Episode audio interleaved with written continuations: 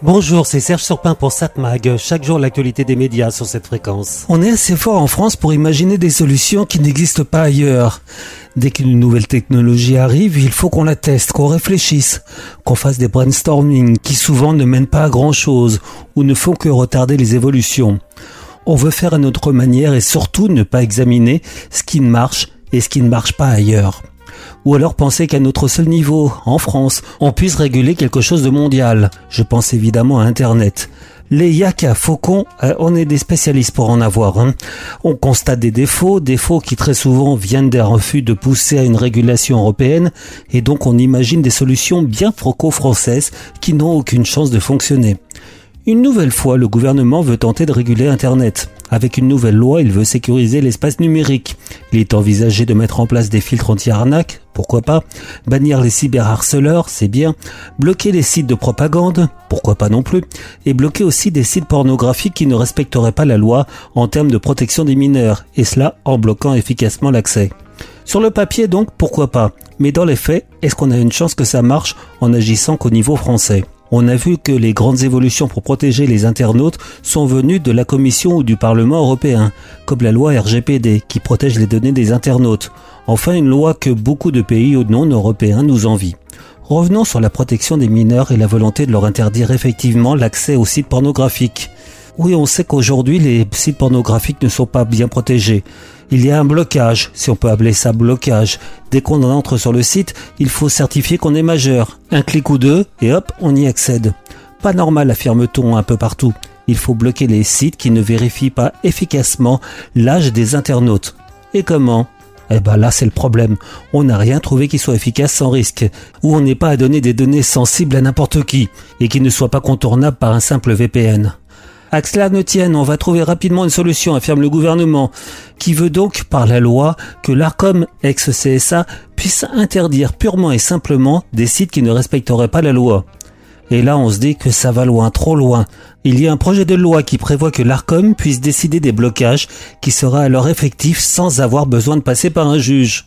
Une décision de blocage sans passer par un juge Ça semble irréel. Comme dirait l'autre, c'est la porte ouverte à toutes les fenêtres, la porte ouverte à tous les abus. Déjà la question, qu'est-ce qu'un site pornographique?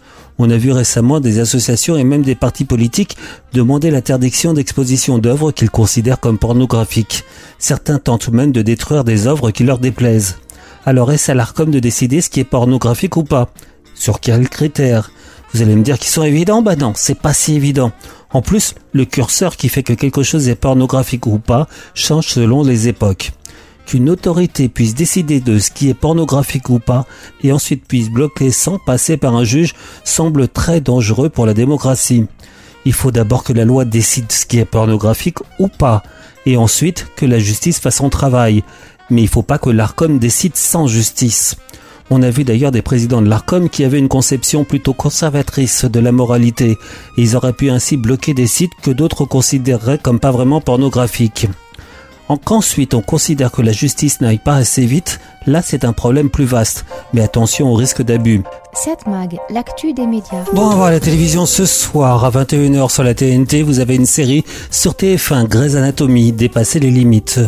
France 3, la France d'après-guerre, un documentaire de Michael Gamarasny. Des images d'archives montrent la fin de la guerre mondiale en France, marquée par un immense espoir dans un horizon qui tarde à s'éclaircir. France 5, la grande librairie. Récit et révolte, un dialogue exceptionnel entre le prix Goncourt Nicolas Mathieu et Didier Héribon qui publie la suite de son livre culte Retour à Reims. La confession d'Ariane Ascaride sur son parcours, son chemin, sa vie et puis une révélation, Mattia Felice, conducteur de train devenu écrivain. C'est le programme de la grande librairie. Lisez bien. La grande librairie, en direct mercredi à 21h sur France 5. M6 Top Chef, émission numéro 11. Arte propose une comédie, Les deux Alfred, c'est signé Bruno Podalides. C'est avec Bruno Podalides et son frère Denis Podalides.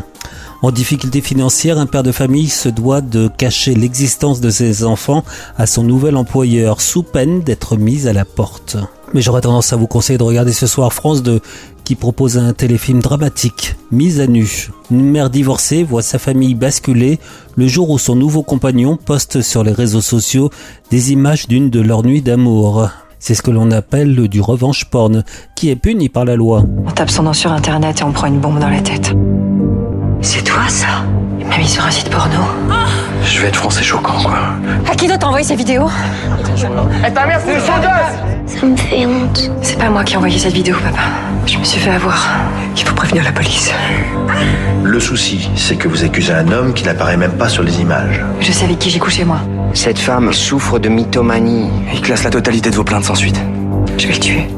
Donc ce soir 21h10 sur France 2, le téléfilm Mise à nu. 7 Mag, l'actu des médias.